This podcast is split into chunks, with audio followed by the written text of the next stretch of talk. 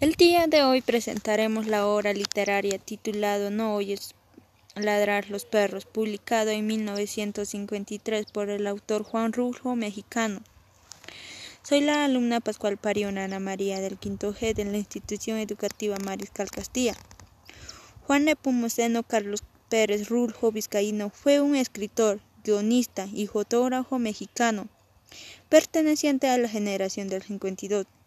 Es considerado uno de los escritores latinoamericanos más importantes del siglo 1938. Ciudad de México. Nació el 16 de mayo de 1917. Lugar de nacimiento San Gabriel, México.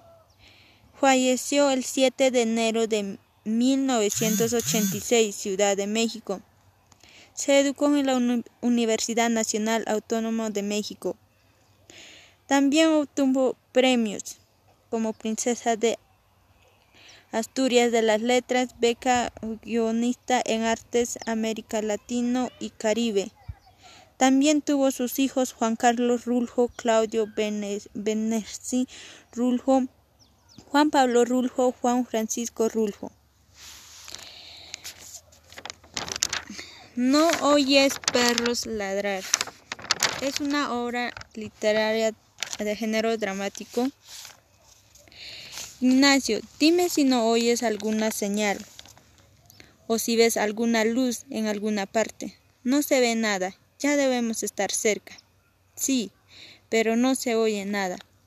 La sombra larga y negra de los dos hombres siguió moviéndose. Ya debemos estar llegando a este pueblo, Ignacio.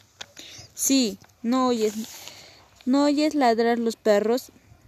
Nos dijeron que que Tonaya estaba detrásito del monte. Sí, pero no veo detrás, no veo rastros de nada. Me estoy cansando. Bájame. El viejo se fue hasta encontrarse con el paradón y se recargó allí. Aunque se le doblaban las piernas, no quería descansar. Le preguntaba, ¿te duele mucho? Algo, contestaba él. Primero le había dicho, apéame, déjame aquí, vete tú solo, yo te alcanzaré cuando me, me mejore. Ya pasamos el cerro y Tonaya no se ve porque no me quieres decir Ignacio, tú que vas allá arriba. Bájame, padre. No, te llevaré a Tonaya como del lugar. Dicen que allí hay un doctor.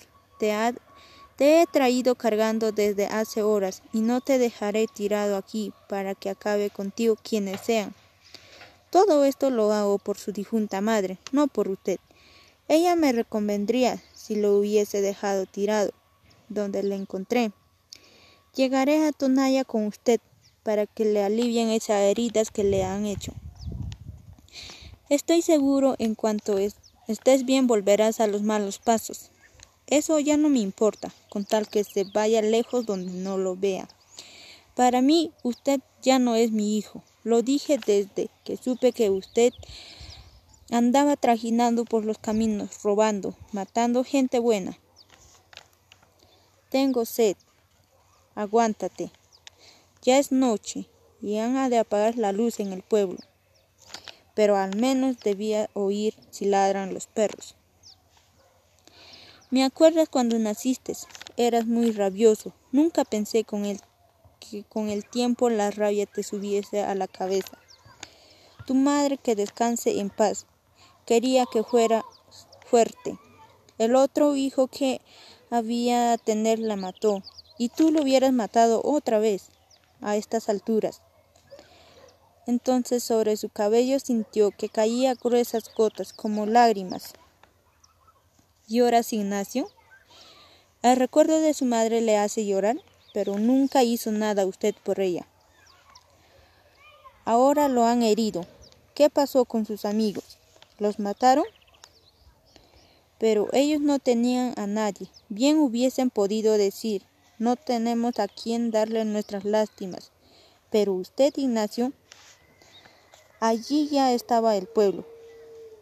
Entonces vio brillar los tejados bajo la luz de la luna.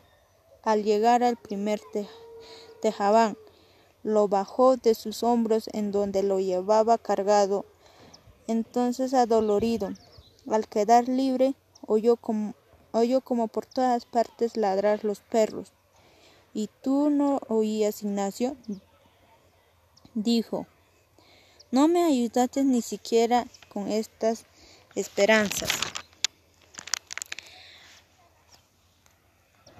Bueno, mi reflexión ante esta literatura debemos saber elegir el buen camino para no acabar mal en el transcurso y así no hacer sentir mal a nuestros padres y quizás ellos nos puede ayudar en todo momento para corregirnos e ir por el buen camino. Pero ellos no siempre va a estar a nuestros lados y mientras lo está, demostrémosles mucho cariño y que ellos se sientan orgullosos de nosotros. La segunda uh, planificación. Ya puse estos versos como ramos. Bueno, en esta oportunidad les voy a presentar mi planificación de la obra literaria que es titulada Ya puse estos versos como ramos de olivo, publicado en el año 1971 por el autor Enrique Berrastegui peruano. Está dirigido para María Luisa Rojas de, de Peláez, muerta el 21 de agosto de 1969 en Cañete, donde Moratti a las 5 de la mañana en el estaque de las Ángelas de Jerico. Enrique Verastegui Peláez fue un poeta, ensayista, filósofo, novelista, dramaturgo, músico, guionista, físico, lógico y matemático. Fundó el movimiento Horacero junto a los poetas Jorge Pimentel, Juan Ramírez Ruiz, Jorge Enrique Fidel, Enrique Fidel nació en el año 24 de abril de 1950 en Lima, Perú. Falleció en el año 27 de julio del 2018 en Lima. Años activos hasta 2018. Sus libros fueron En los extramuros del mundo, Ángel con la U Sideral, Antología, Diario de Viaje, entre otros, como también se educó en la Universidad Nacional Mayor de San Marcos. Su mujer o conyugente Carmen Oye tuvo una hija, Vanessa Verastegui Oye. Murió a causa por el infarto agudo de miocardio, con obteniendo 68 años falleció como también usaba la lengua materna a español.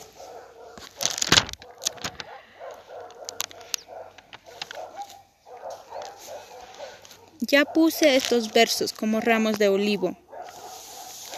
Ya puse estos versos como ramos de olivo sobre tu tumba. Oh mi abuela, y me tendrás aquí para siempre, gritando a tus maneras, lavándome, maldiciéndome y prohibiendo que no debo hablar con locos o pillar frutas en los mercados.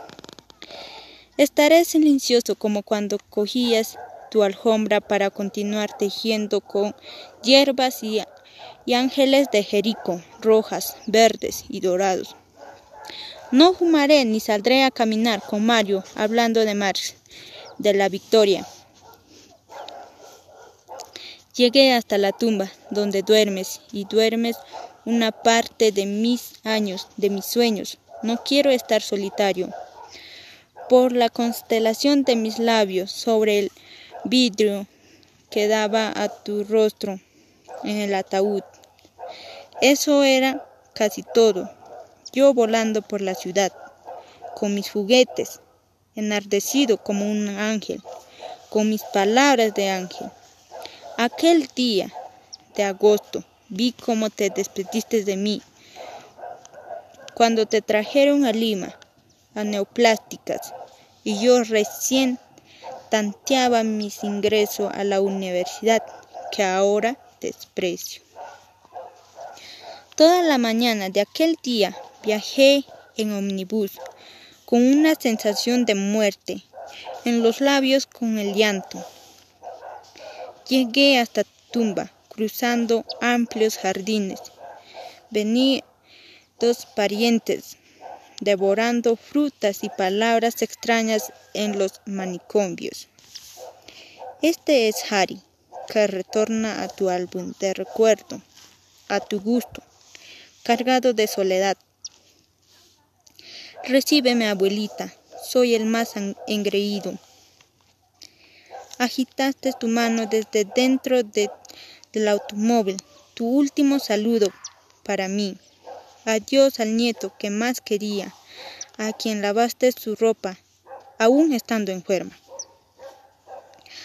A veintiocho días de tu muerte, y mírame, colgado en la percha de la sala, junto al estante de libros, entre la hierba y los ángeles de Jerico.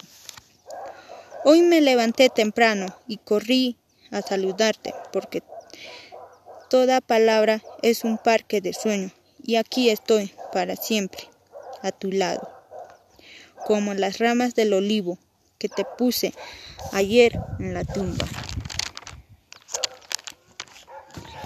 Reflexión de la lectura. Siempre quedémonos con los recuerdos más bonitos que una persona nos dio mientras estando en vida y demostrémosles nuestro amor, cariño y todos los valores con los versos más bonitos.